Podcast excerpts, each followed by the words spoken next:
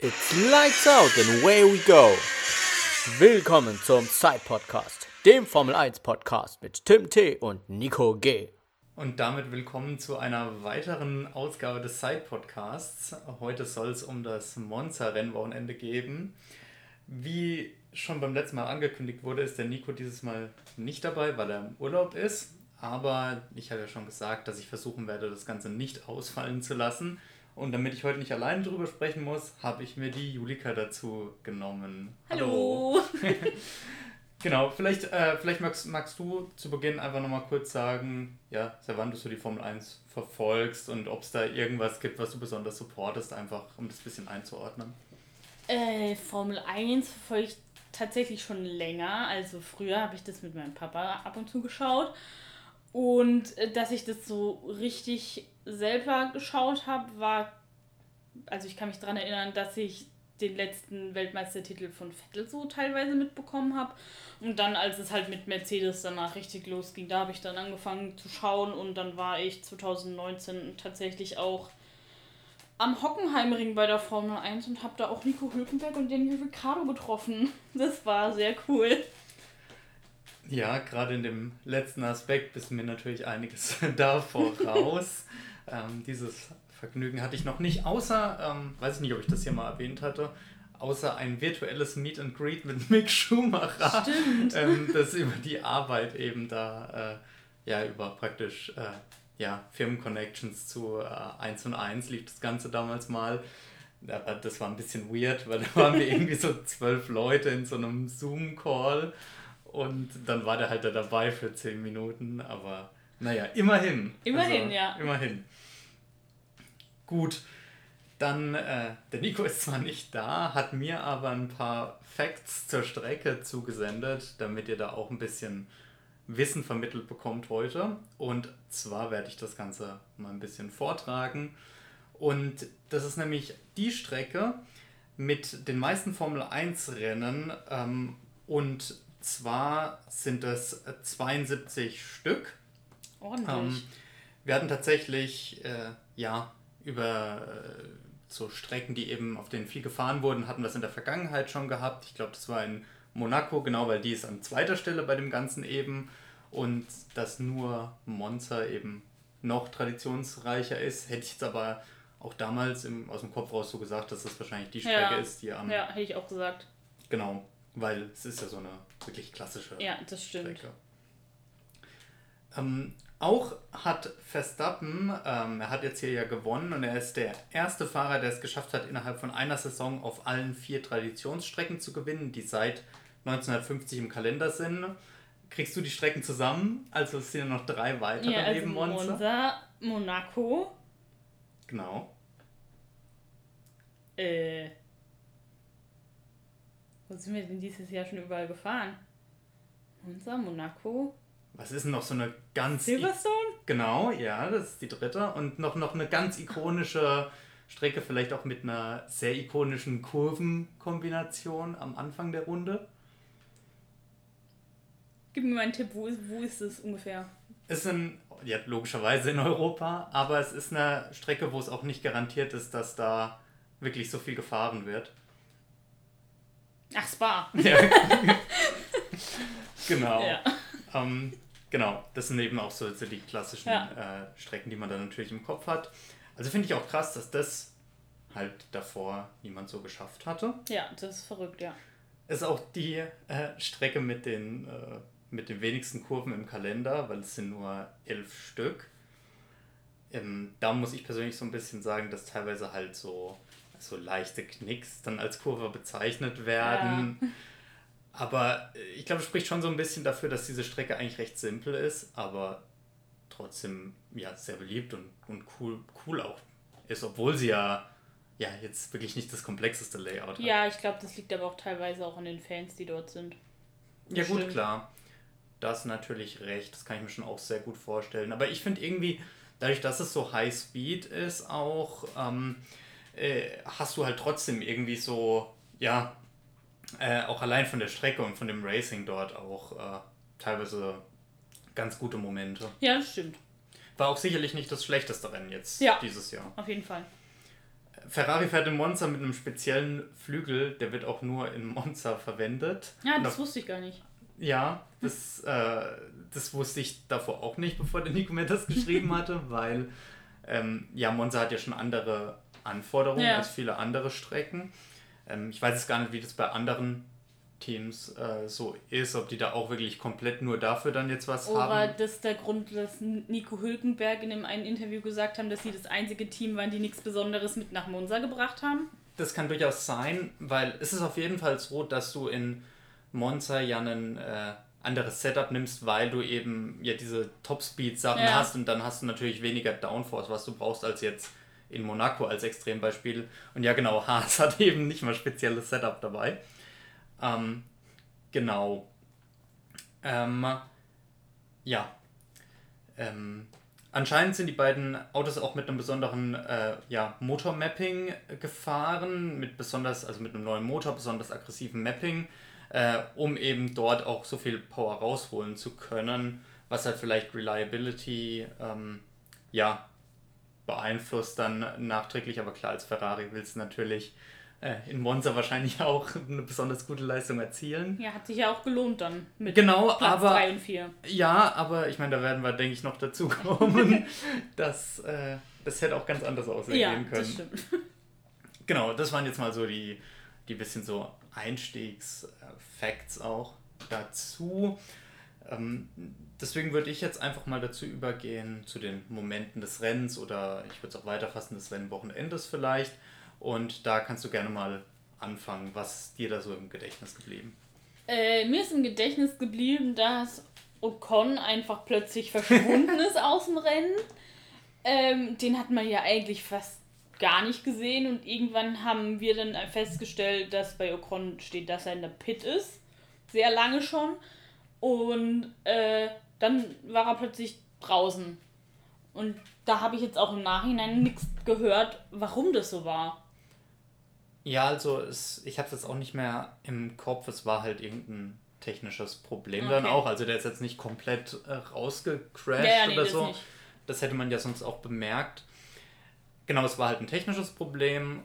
Ähm, und ich finde es aber auch so ein bisschen komisch, wie das auch überhaupt nicht zur Sprache kam. Jetzt ja. auch zumindest im englischsprachigen Kommentar auch gar nicht. Im Deutschen auch nicht. Ah, okay. Habe ich nämlich auf TikTok, glaube ich, gesehen, dass es im Deutschen anscheinend auch nicht erwähnt wurde dass ja, er raus war. Das, das war so ein bisschen, das, die, die Alpins waren ja eh sehr im Hintergrund, sage ich jetzt mal.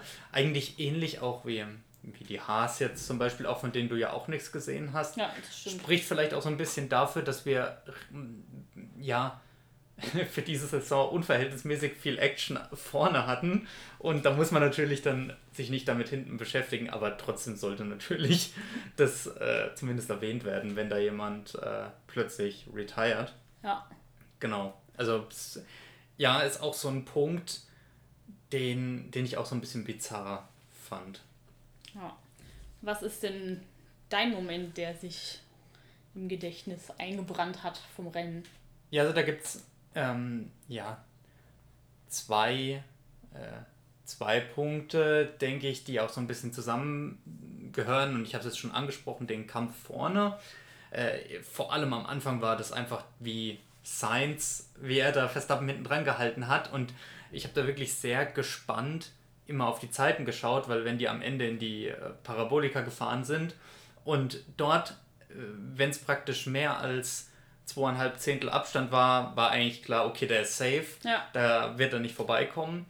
Ähm, und dann bei so zwei Zehntel oder so, ja, bisschen über zwei Zehntel, da wurde es dann schon knapp, da wurde dann was gestartet. Aber selbst das hätte, äh, hätte Verstappen nicht ohne weiteres hinbekommen, wegen diesem Topspeed der Ferraris. Ja.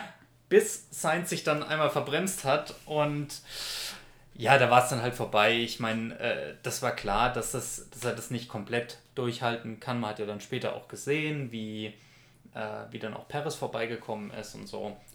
Ja, ich denke, selbst wenn Sainz äh, sich nicht verbremst hätte, wäre Verstappen irgendwann schon noch vorbeigekommen. Ja, das denke ich auch auf jeden Fall. Ähm, aber es war auf jeden Fall mega cool zu sehen, weil er hat den ja, glaube ich, wirklich 15 Runden hinten dran gehalten, Irgendwo was schon, ja. was schon, also aus meiner Sicht einfach heftig ist, dass das geklappt hat.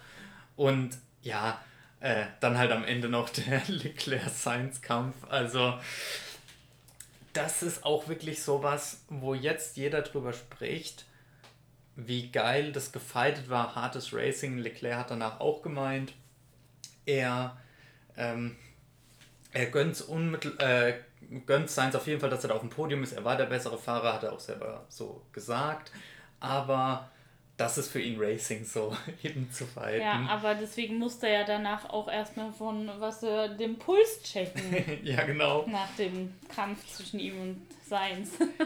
ja, also das das fand ich wirklich ähm, da, da, redet jetzt jeder so positiv drüber, auch ähm, im kleineren Rahmen vielleicht redet, äh, hat jetzt auch Paris dann gesagt, ja, das war ein guter Kampf dann mit Science und so aber die reden da gerade alle nur so drüber, weil halt nichts schiefgegangen ja, ist. Wäre da irgendwas komisch, komisch gelaufen, dann würde man jetzt sagen, ah, das, wie, wie kann der sowas machen und wie geht das? Aber jetzt loben das alle hoch, aber das war wirklich haarscharf. Ja, war ja ein paar Mal sehr knapp, dass nichts passiert ist. Ja. Das wäre Vollkatastrophe für Ferrari gewesen, wenn die zwei sich gegenseitig rausgecrashed hätten. Genau. Auf jeden Fall. Ähm, ein Punkt, wir hatten ja äh, vorher noch drüber gesprochen, du hattest noch einen kleinen Punkt allgemein äh, zum Rennen dir aufgeschrieben. Ja, und zwar den Rosberg-Curse. Dieses Mal hat er ja nicht nur einen, also hat er ja kein Teamfotografie, äh, kein Selfie gemacht von einem Team, von einer Garage oder so, sondern er stand auf dem Podium und hat ein Selfie von der kompletten Start-Zielgerade gemacht. Und ähm, wie man weiß, ist Yuki dann bei der Formation Lab äh, musste sein Auto abstellen und dann wurde der Start abgebrochen. Deswegen hat auch hier der Rosberg-Curse wieder zugeschlagen. Nachdem der Monza-Curse nicht zugeschlagen hat, weil äh, Verstappen hat letztes Jahr gewonnen und hat auch dieses Jahr gewonnen. Also hat der äh, Monza-Curse schon mal nicht zugeschlagen, aber dafür hat der Rosberg-Curse wieder zugeschlagen. Ja, ich habe ja erst davor, also vielleicht, äh, falls es jemand jetzt nicht so weiß, der Rosberg-Curse ist halt an sich, dass Nico Rosberg ein Selfie vor einer Garage macht und dann läuft es für dieses Team ganz schlecht. Da gibt es einige ja, Momente aus der Vergangenheit. Und er hat unter diesem Post drunter aber geschrieben, Forza Ferrari. Weshalb die ganzen Ferrari-Fans, mich eingeschlossen, ein bisschen Angst hatten. Aber anscheinend war das Bild wichtiger und ja, einfach das Rennen um 30 Minuten delayed. Ja. Ja, dann äh, würde ich sagen, wir gehen mal zu unseren Tops und Flops des Wochenendes über. Wenn du sonst nichts hast und nee. du kannst gerne mit was starten, also Flops oder Tops. Du startest mit dem einen, ich starte dann später mit dem anderen. Soll ich gleich alle drei vorlesen? Ähm, ja, du, also oder du ansprechen? Kann, du kannst, äh, wir können es auch schrittweise durchgehen und du sagst einfach, was, was so der Grund dafür war, warum du das Ganze genommen also, hast. Also bei meinen Tops ist Ferrari auf jeden Fall dabei, weil sie es geschafft haben, in Monza erstmal aufs Podium zu fahren. Ähm, was ja vor allem die Tifosi sehr gefreut hat, wenn man gesehen hat, danach, als die Hymne für Max gespielt wurde und alle unterm Podium standen und einfach nur Carlos, Carlos gerufen haben. Ähm, ja, deswegen ist das auf jeden Fall einer meiner Top-Momente, vor allem auch, weil äh, beide Ferrari durchgekommen sind. ja, und auch ganz klar oh, ja. als wortstärkstes Team. Ja, auf jeden Fall. 4. Ja. Dann ein weiterer Top-Punkt von mir ist Elben. Wieder ein sehr gutes Rennen in den Punkten. Ähm, ja, da, bei Elben würde mich tatsächlich mal interessieren, wie der sich in einem Top-Team mittlerweile schlägt, weil Elben ist ja schon mal für Red Bull gefahren. Ähm, aber da würde mich interessieren, wie er sich mittlerweile in einem Top-Team schlagen würde, weil er hat sich ja bestimmt noch mal äh, ein bisschen verbessert, so persönlich auch so. Äh, deswegen würde mich das schon sehr interessieren, was der in Zukunft noch so macht. Auf jeden Fall, mich würde auch ein bisschen interessieren, wie gut dieser Williams jetzt eigentlich so ist. Ja. Tatsächlich, weil ich finde es einfach schwierig, das auch überhaupt abzuschätzen, wie gut dieses Auto ist, weil Albon hat eben diese deutlich bessere Performance als Sargent, aber ist das Auto eigentlich irgendwo dazwischen? Ist es eher so bei Albon praktisch mit dran oder ja. outperformt er das wirklich? Es ist, finde ich, sehr schwierig zu sagen gerade. Ja, das wäre wirklich mal sehr interessant zu wissen. Und dann, äh, mein letzter Top-Punkt ist Liam Lawson. Sein zweites Formel-1-Rennen hat er auf Platz 11 beendet. Also ist schon sehr nah an die Punkte gekommen. Bin mal gespannt, ob er beim nächsten Rennen fährt er da noch? Ähm, Gab es da schon irgendwas? Also, ähm, ich weiß nicht, ob das komplett confirmed war, aber ich habe was gelesen, dass wohl spekuliert wird, dass äh, Ricardo erst in Katar wieder im Auto sitzt. Das nächste ist Singapur, das heißt, da wäre er dann, würde er nochmal eine Runde fahren. Das ist ja dann, glaube ich, eine Strecke, die er nicht kennt. Ich bin mir nicht ganz sicher, es ist auf jeden Fall eine anspruchsvollere Strecke als äh, Monza. Ja, da bin ich auf jeden Fall auch mal gespannt, was er da macht und ob er es die Punkte schafft vor allem. Weil, äh, wenn er da jetzt auch gut fährt, muss man halt gucken, wie Ricardo sich für den Rest der Saison dann im Alpha Tauri schlägt, weil dann kann es ja immer noch sein, dass Lawson nächstes Jahr den zweiten Alpha Tauri Platz bekommt. Wobei, Yukis, ist Yuki schon confirmed für nächstes Jahr? Ich bin mir nicht ganz sicher. Aber wenn Yuki jetzt so weiterfährt, wie er gerade fährt, dann kann ich mir schwer vorstellen, dass der jetzt ersetzt wird dann tatsächlich. Aber es wird, ja, es ist wirklich ziemlich schwierig, weil halt auch nicht irgendwo anders wirklich so Plätze dann, sag ich mal, frei werden. Weil wenn Lawson jetzt wirklich weiterhin so performt, dann muss man sich eigentlich echt überlegen, ob man dem irgendwo mal eine Chance gibt ja, muss man weiter verfolgen, wie es jetzt weitergeht, vor allem auch mit Daniel. Weil ähm, ein Stroll hat mir gesehen, man kann mit gebrochener Hand sehr schnell wieder im Auto sitzen. Ja, wobei Ob das so gut ist. Wobei es bei ihm wohl äh, komplizierter war als ursprünglich erstmal angenommen. Also bei, bei Daniel, Daniel hm. jetzt, genau. Ja, aber man hat ja auch gesehen, er hat sich äh, danach schon Tipps bei Stroll geholt. ja, gut, das bietet, bietet sich ja an. Ja. Und ja. Jetzt muss man halt gucken, wie gut er dann da mit dem Auto zurechtkommt und wie er sich die restliche Saison schlägt. Hat ja dann noch ein paar Rennen, um sich zu beweisen.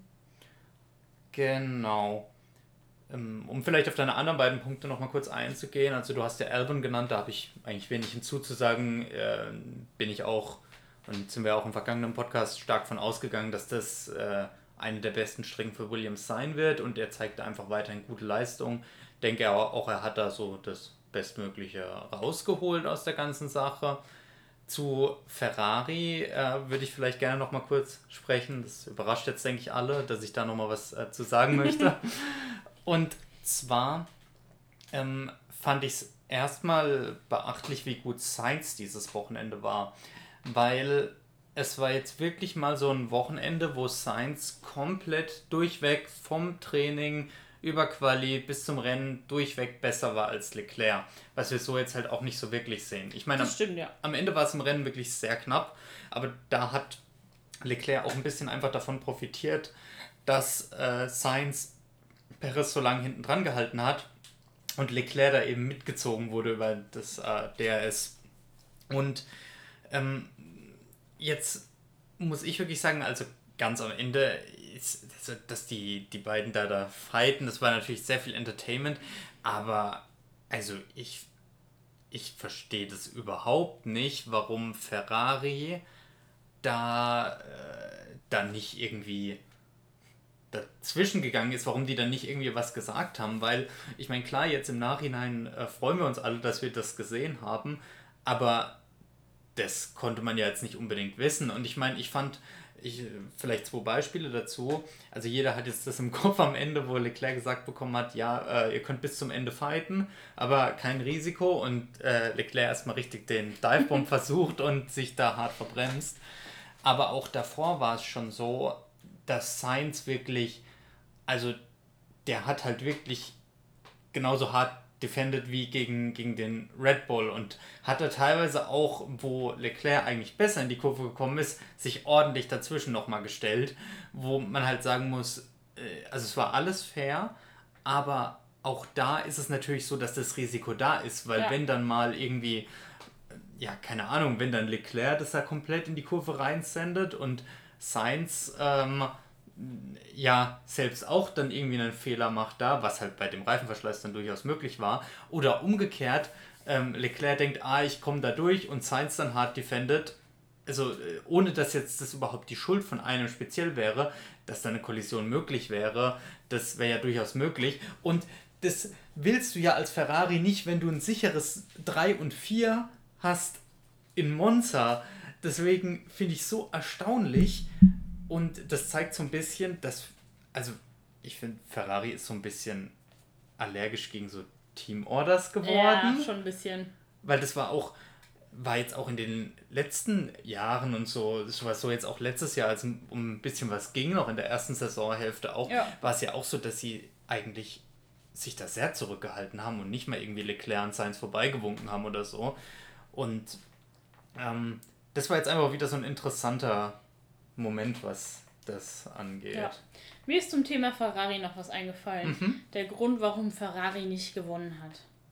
Oh Gott. Binotto wurde im Paddock gesichtet. Deswegen oh. ist Ferrari nur auf 3 und 4 gelandet. ja, okay. Das ist mir gerade noch eingefallen. Ich dass erinnere ich das mich, gestern, ja. glaube ich, gesehen hatte, dass ja. Binotto Stimmt, er war, Paddock er unterwegs war, war. Er war vor Ort.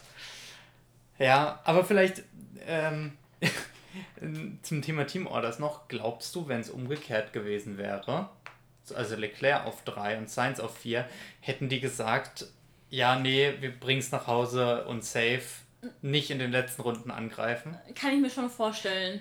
Ja, ich mir nämlich auch und ich finde irgendwie viele Leute können sich das so vorstellen, nur ich frage mich so ein bisschen auf welcher Grundlage dann genau? Weil ähm, jemand sagt immer so, Leclerc ist so der Golden mm. Boy. Nur ich fand jetzt irgendwie so so letztes, äh, gerade eben sowas wie letztes Jahr habe ich da im Kopf, wo sie halt ja, wo sie eben oft nicht dann so einen Call gemacht ja. haben oder sowas, beziehungsweise sehr wenig, wo es halt wirklich so eindeutiger war, dass eigentlich ein Fahrer schneller ist als der andere. Deswegen, also irgendwie so vom, vom Gefühl her würde ich auch sagen, ich könnte es mir vorstellen. Ähm, nur ich glaube, jetzt, wenn das nochmal in irgendeinem Rennen passiert, können sie es nicht mehr machen.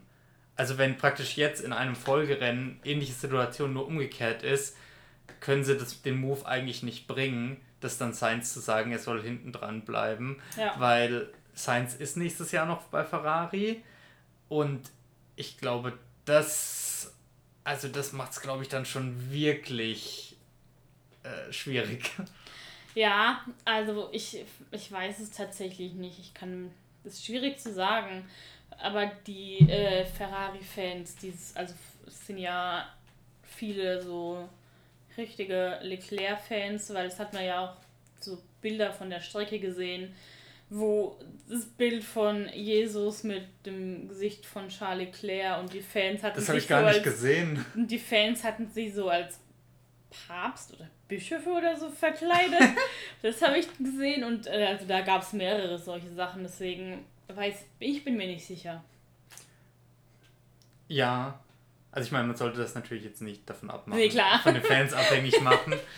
ähm, ja, aber das, das wollte ich da noch ein bisschen zu sagen. Und also, ja, ich meine, kannst du dir das denken, also Lawson, Albon und auch Ferrari, insbesondere Sainz, ja. äh, aber auch das Team an sich hatte ich bei mir auch aufgeschrieben. Das einzige an Kritikpunkt, das habe ich schon während dem Rennen angemerkt, ist, dass ich mir gewünscht hätte, dass sie so ein bisschen nicht diesen teaminternen Fight machen, wie sie es jetzt gemacht haben, sondern dass sie so ein bisschen nach vorne schauen. Oder als Perez noch hinter ihnen war, dass man sich überlegt, okay, wie können wir strategisch vorgehen, dass wir Perez noch schlagen. Ja, das wäre gut gewesen. Und ich weiß nicht, ob es was gebracht hätte, aber ich hätte gerne einfach so einen Versuch gesehen, dass man strategisch was versucht mit irgendwie äh, dann da pitten und so und so und die Strategie das splitten oder irgendwas, ne? Irgend sowas, wo man denkt, ähm, dass man es versucht, nur irgendwie kam es mir schon so ein bisschen vor, okay, man spiegelt mehr oder weniger das, so wie es Red Bull macht und hofft halt darauf, dass man irgendwie schneller ist, was halt aber nicht funktioniert gegen den Red Bull. Ja, ich glaube, die wollten halt auch einfach nichts riskieren, dass was komplett schief geht. Damit sie halt wenigstens noch ein Auto sicher auf dem Podium haben. Aber dann wiederum lassen sie die bis in die letzte ja, Runde okay. fighten. das stimmt, ja. Das, das, ja, widerspricht sich ein bisschen. Ja, weil das ist ja wirklich die, das, der, das Gegenteil von Sicherheit. Ja, das stimmt schon. Ja, man weiß es nicht. Bei den Ferrari-Strategisten, das weiß man ja sowieso nie, was sie machen. Das wissen sie manchmal selber nicht, glaube ich.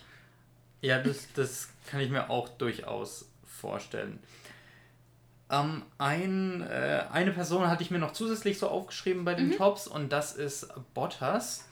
Einfach weil ähm, der Alfa Romeo ist ja schon eine ziemliche Gurke. Ja.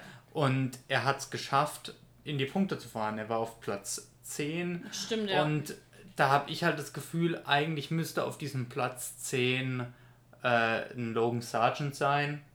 Gerade wenn Leute da vorne ausscheiden. Oder ach, noch viel krimineller. Ein, Lance Stroll müsste eigentlich irgendwo Stimmt. da oben auch sein. Und deswegen einfach, dass er das eben genutzt hat und da einfach diesen Punkt reingeholt hat, das war, glaube ich, auch einfach wichtig fürs Team. Deswegen habe ich ihn da ja, jetzt auch noch genannt. Das ist ein guter Punkt. Genau, äh, ich, äh, ich würde dann äh, mit meinen Flops mal so starten. Mhm. Du kannst das Ganze ja dann noch ergänzen. Und an der Stelle möchte ich kurz schon mal vorgreifen und an die Predictions vom letzten Mal erinnern, weil da habe ich Alpine genannt und holy shit, war das ein schlechtes Wochenende für Alpine. Es war ja eine Vollkatastrophe. Wir haben das äh, Ocon Retirement schon angesprochen, aber auch Gasly war ja auch nicht gut. Das Auto war einfach eine Gurke.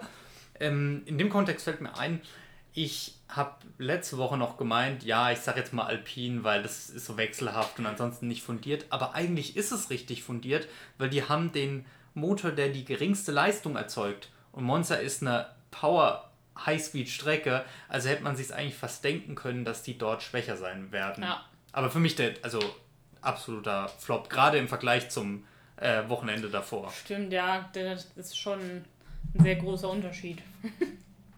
Ja, also wirklich das ganz so extrem hätte ich es mir wirklich nicht träumen können.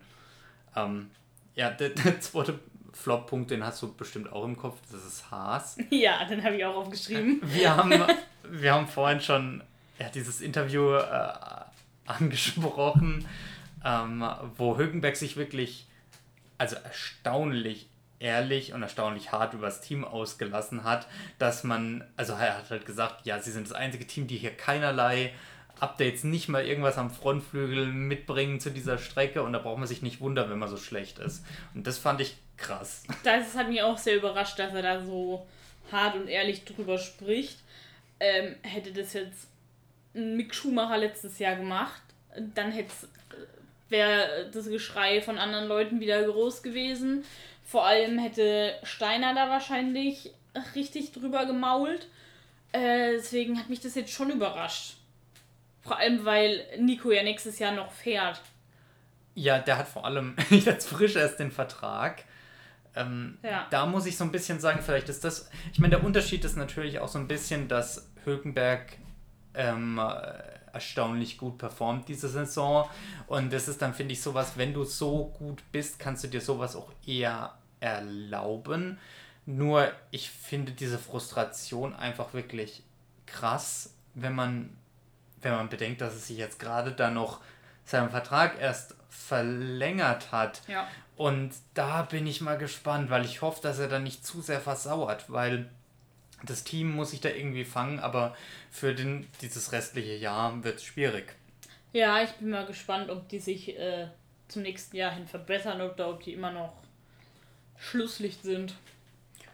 Ja, ähm, Ansonsten bei den Flops habe ich noch zwei Fahrer aufgeschrieben, und zwar Sargent und Stroll.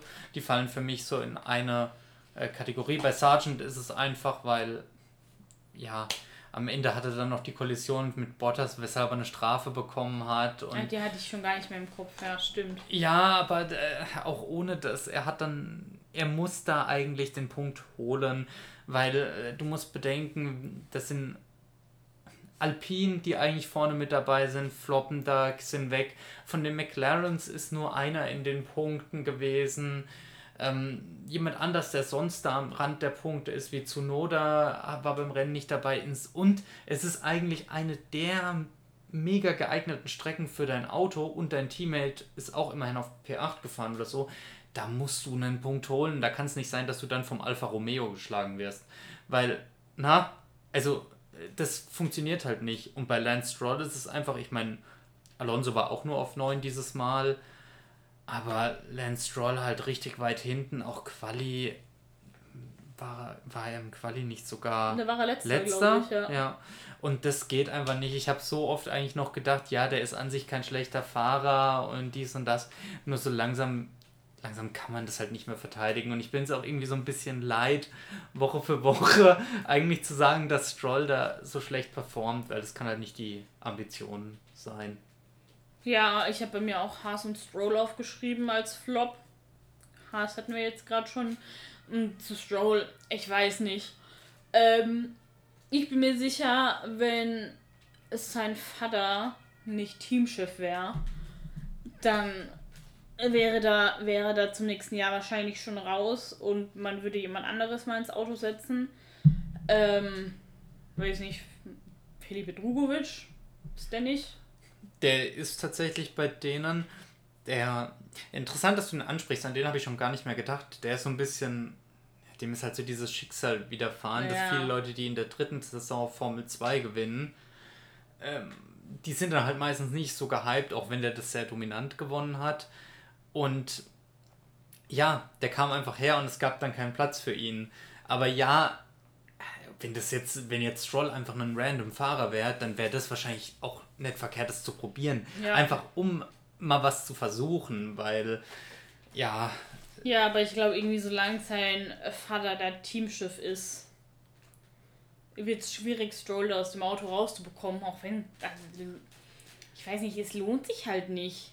Ja, es ist halt komisch, weil ich glaube, wenn Aston Martin ja, wie jetzt da halt noch Vettel für Aston Martin gefahren ist, da waren, war Aston Martin halt nicht gut. Ja. Und da so mittendrin, da ist das voll okay. So, oder wenn der jetzt in einem, keine Ahnung, wenn der jetzt in dem Alfa Romeo setzen würde, dann wird wahrscheinlich auch nicht mehr wirklich jemand was sagen. Nur aktuell ist es halt faktisch so, dass weil Stroll so schwach ist, ist Aston Martin nicht Spotter im äh, Constructors Championship.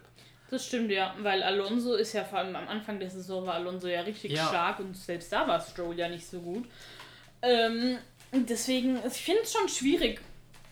Also ich bin echt mal gespannt, äh, ob der nicht doch irgendwann mal rausgekickt wird. Also irgendwann wird das einfach nicht mehr funktionieren, weil wenn Aston Martin wirklich diese Ambitionen hat, ganz vorne mitzuspielen, gerade auch mit dann ab 25 mit dem äh, mit dem Honda-Deal, äh, den es ja dann äh, auch äh, 26. 26 gibt es, glaube ich, die neuen Bin ich Motoren. mir nicht sicher. Ja, ich glaube 26 war es. Ähm, aber egal, dann mit dem Honda-Deal und so, und die wollen ja auch irgendwie dann mit neuem Auto und versuchen dann, dann nochmal weiter nach vorne, um, um den Championship zu fahren. Und dann ist Stroll dafür zu schlecht. Also der ist dafür nicht geeignet dann einfach. Deswegen, ja, ähm, müssen, muss man da, glaube ich, dann einfach mal irgendwie schauen. Ja, vor allem, weil ich halt, weiß nicht, Alonso kann ich mir denken, der hat selbst 2026 noch keine Lust in Rente zu gehen. Hängt, glaube ich, stark davon ab, wie gut das Auto ist, in dem Ja, er praktisch sitzt. Wobei, wenn jetzt der Aston Martin auch noch die nächsten zwei Jahre auf einem hohen Level ist, dann könnte ich mir vorstellen, dass er zumindest mal das Neue, die neuen Motoren dann Ja. testen will. Und äh, dann aber auch wahrscheinlich bereit wäre, wenn das Müll ist, nee, das gebe ich mir nicht. Ich bin Hat er raus. mit Honda ja schon mal. Ach Ja. nee, doch, doch Ja, mit Honda hat er das ja schon mal durchgemacht. Ähm, und dann gesagt, nö, ist das sind damals noch äh, GP2-Motoren gewesen, wo er dann gesagt hat, nö, keine Lust mehr, er hört jetzt auf. Ja, bin ich auf jeden Fall ja auch sehr gespannt, wo es da hingeht. Ja. Genau. Ähm, du hattest dann deine Flops auch Ja. soweit durch. Dann ähm, möchte ich nochmal kurz äh, auf die Predictions vom letzten Mal zurückblicken. Der Nico ist jetzt nicht da, um sich hier zu verteidigen für das, was er da behauptet hat. Ähm, deswegen würde ich mit meinen Sachen starten. Als Top-Prediction praktisch habe ich Leclerc aufgeschrieben. Prinzipiell würde ich sagen, das stimmt schon auch. Das Lustige ist, ich habe Ich habe eigentlich sogar gedacht, dass es vielleicht nicht mal für P4 reicht, sondern aber wenigstens wieder so, so 5, 6. Aber habe so gesagt, naja, ähm, muss jetzt kein Podium sein, aber wahrscheinlich wieder so sehr solide Leistungen, wahrscheinlich Teammate besiegt und so. Das jetzt nicht dieses Mal, aber das liegt einfach daran, dass Science so unfassbar gut war. Ja, das stimmt. Deswegen finde ich, ähm, prinzipiell war das schon eine richtige Ja, war eine äh, gute Sache. Prediction. Dann, was noch besser war, war der Flop bei Alpine. also haben wir schon drüber gesprochen. Und als Podium habe ich genannt Verstappen, Perez und Piastri. Piastri war nix. Ich habe einfach nicht damit gerechnet, dass der McLaren so viel schlechter ist. Ja. Weil es war ja nicht nur so, dass der Ferrari besser war, sondern auch ähm, der Mercedes war ja auch besser als der Ja, McLaren. stimmt. Ähm, ja, deswegen war ich da einfach ein bisschen falsch. Aber wo ich korrekt lag, war, dass ich mir schon dachte, dass Perez auf 2 fährt, weil ich habe gesagt, dass er, ähm, dass ich zwar finde, dass er äh, deutlich schlechter fährt als Verstappen, aber Monza ist eine Strecke, wo ich ihm zutraue, dass er mit den Fähigkeiten des Red Bull Autos eben diesen zweiten Platz dann einnehmen kann. Ja. Und genauso war es, finde ich eigentlich, weil ich finde, man hat gerade in den Kämpfen gegen Sainz gemerkt, dass da Verstappen besser war, als Perez es dann später gemacht hat. Er hat da deutlich mehr gestruggelt und das, ähm, wegen habe ich da so ein bisschen das bestätigt gesehen, was ich da ja jetzt einfach dachte, der Red Bull, ist, Red Bull ist einfach unfassbar stark. Und auf so einer Strecke, wo halt auch das Auto viel ausmacht, da wird es einfach sehr schwierig, das, das Auto zu besiegen. Ja, das ist richtig. Genau, ähm, der Nico hatte als äh, Top Prediction Williams genannt. Ähm, ist prinzipiell vom Auto her, also dass das Auto gut ist, äh, passt es auch. Ähm, was nicht so ganz gepasst hat, ich meine, da hatten wir, hatten wir beide auch gemeint, dass wir denken, dass auch gerade in diesem Williams-Kontext Logan Sargent jetzt da was leisten wird. Das ja, hat er leider nicht gemacht, ähm, wo ich jetzt auch sagen muss, ja, ich denke immer noch, dass er nächstes Jahr noch eine Saison bekommt. Denke ich auch. Aber er performt, also wirklich, das war ein Rennen, wo eigentlich alles so gegeben war, dass er jetzt mal die Punkte oder halt einen Punkt holen müsste eigentlich und dadurch, dass das nicht geklappt hat, das hat ihm sicherlich nicht zugute, hat sicherlich nicht ihm geholfen und es wird auch sehr schwierig dann jetzt, finde ich. Also ich glaube nicht, dass er in diesem Jahr dann noch einen Punkt holt. Glaube ich auch Ähm, nicht. Da muss schon wirklich was richtig Ah, krasses passieren. außer er qualifiziert sich vielleicht, an die Strecke hatte ich gar nicht mehr gedacht, außer er qualifiziert sich vielleicht in Vegas sehr gut. Oh ja, stimmt. Ähm, irgendwo in den Top 10 und kann dort dann auf dieser Geraden einfach den Williams Topspeed ausnutzen und wird deswegen nicht überholt, weil das ist ja im Grunde ein halbes Drag Race. ähm, Ja, das wäre das Einzige vielleicht noch, was ich so im Kopf jetzt hätte. Aber ja, ja, schauen wir mal. abwarten. Auf jeden Fall. Da hat der Nico als Flop Haas genannt. Ja, das ist die, der, das ist der floppigste Flop. Ich glaube, das ist so. Also, ja, das Mit war schon Haas wirklich. kannst du beim Flop, glaube ich, nie falsch liegen. Ja, aber ich meine, ich mein, Magnussen hat man nur ganz am Ende gesehen, wo er die beiden Ferraris beim Fighten beobachtet hat.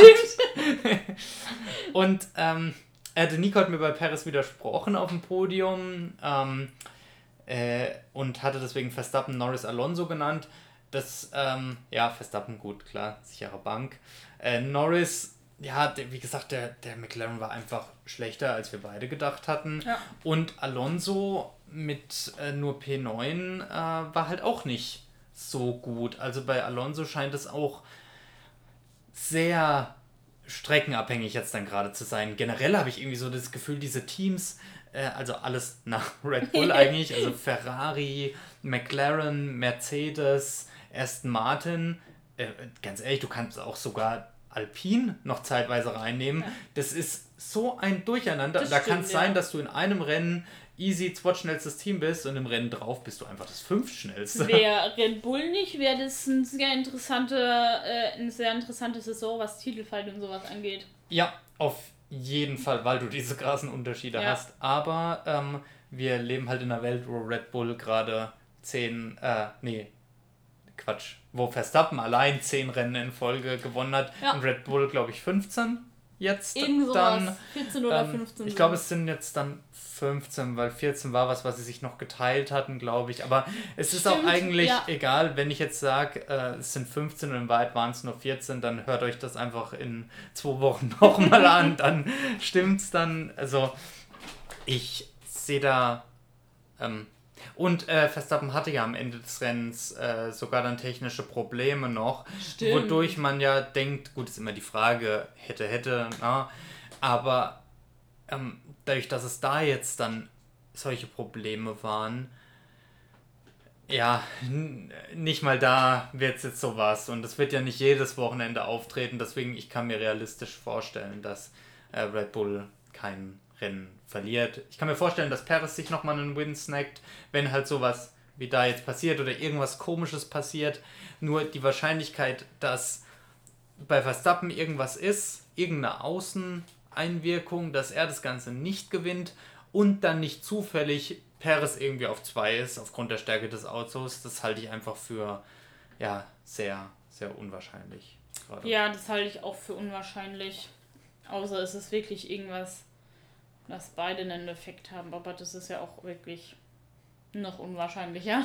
Ja, abs absolut. Also das, äh, ja, muss man jetzt mal, muss man jetzt mal schauen. Ich meine, irgendwie, äh, ich hoffe einfach so ein bisschen, dass falls Red Bull das wirklich schafft diese Saison, dass wir dann wenigstens in, keine Ahnung, in 10, 15 Jahren dann darauf zurückblicken, ey, krass, damals als Red Bull so dominant war. So wie man jetzt ja auch auf irgendwelche alten, dominanten Formel 1 Saisons von Teams zurückblickt. Ähm, wie jetzt, äh, keine Ahnung, äh, McLaren damals äh, Ja. mit äh, Prost und Senna beispielsweise. Ähm, na, und dass man das eher für dieses, für diesen Erfolg feiert und äh, ja. Wenigstens haben wir einen Fight direkt hinten dran. Das also, stimmt. Und ich finde ja auch, Max ist ein sehr guter Fahrer. Und man kann schon sagen, ist jetzt schon einer der größten Auf- Fahrer überhaupt. Auf jeden Fall. Aber ist halt schon ein bisschen langweilig, wenn er wirklich jedes Mal gewinnt. Genau, einer der größten Fahrer. Das wäre jetzt so ein Titel, den könnte Yuki Tsunoda zum Beispiel nie erreichen. ja, das ist richtig. Ja, okay, gut. dann, ähm, ja, dann haben wir das vergangene Wochenende ganz gut, äh, denke ich, äh, besprochen. Das nächste Rennen in zwei Wochen müsste das dann sein, wenn ich es richtig im Kopf habe. Ja, weil Ähm, das kann ich nämlich nicht schauen. Ah, sehr, sehr gut. Ähm, ähm, dann äh, Singapur. Und ähm, da werde ich dich jetzt auch, wenn du es nicht schauen kannst, äh, ja, ähm, überfalle ich dich jetzt einfach hier mal kurz und fordere von dir ein paar Predictions ein. Ähm, also, wie immer, eine Top-Prediction, jemand, äh, entweder ein Fahrer oder Team, der sehr gut performt, äh, ein Flop, ähm, halt genau das Umgekehrte und dann noch das Podium.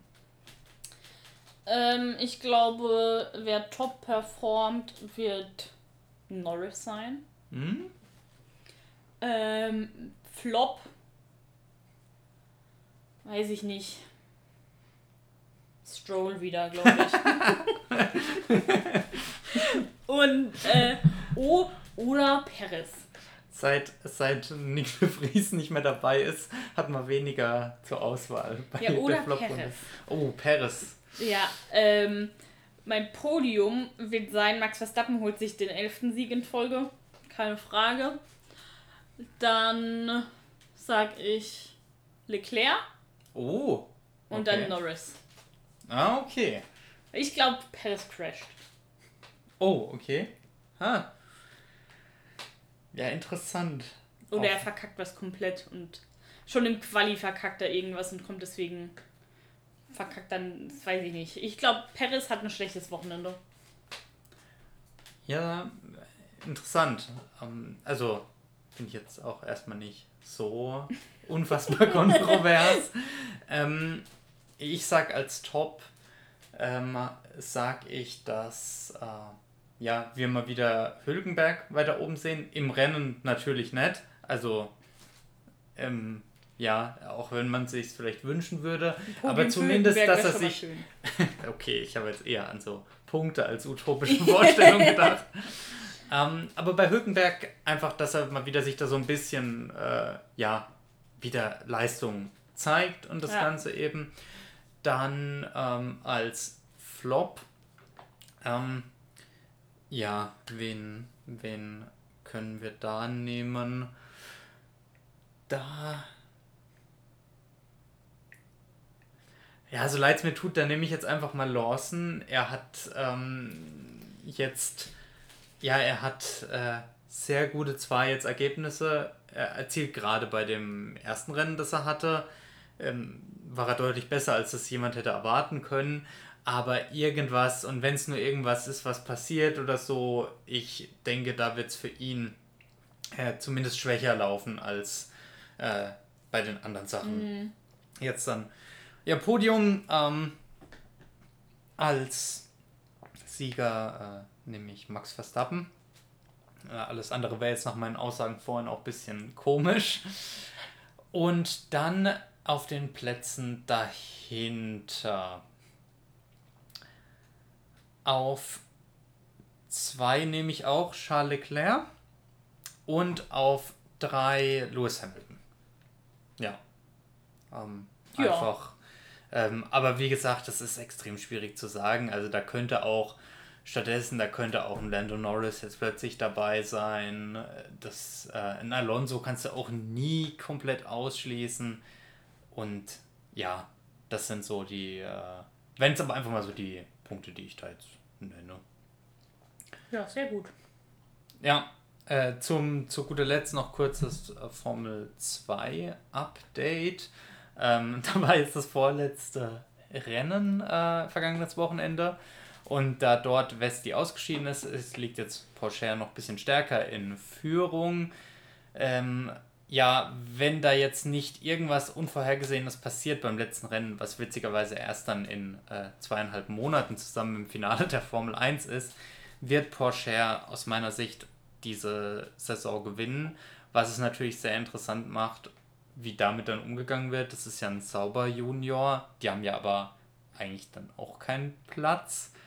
Ähm, und äh, weil jetzt weder Joe noch Bottas willst du jetzt unbedingt wahrscheinlich ersetzen. Deswegen ähm, äh, kann ich mir vorstellen, dass es für den so ein bisschen, dass den so das gleiche Schicksal wie so ein äh, ja, Drogovic jetzt eben äh, Ja. dann erfahren könnte. Aber das nur einfach, weil wir es da in den vergangenen Wochen auch immer mal wieder darüber hatten. Und ja, deswegen da auch noch das Update. Und dann äh, würde ich sagen, wir haben alles soweit besprochen, wenn du keine weiteren Punkte mehr noch hast. Nö, eigentlich nicht. Nee. Beim nächsten Podcast kann ich ja leider nicht dabei sein, weil da ist der Nico ja immer noch nicht da. Ich glaube auch, das wird natürlich dann spannend. Da muss ich dann überlegen, wie ich das Ganze äh, ja regel, aber bekommen wir schon irgendwie hin. Hat mich auf jeden Fall gefreut, dass du heute dabei warst. Freut mich auch, dass ich dabei sein durfte. Gerne wieder. Ja, na klar. Vielleicht können wir ja so zum, ja, zum Jahresende oder sowas dann mal so ein bisschen so eine Mega-Folge machen, wo wir irgendwie nicht nur zu zweit dann sprechen. Äh, Vielleicht ergibt sich da ja was. Aber dann wünsche ich euch noch eine gute Zeit. Danke fürs Zuhören und wir hören uns dann beim nächsten Rennen. Ciao. Tschüss.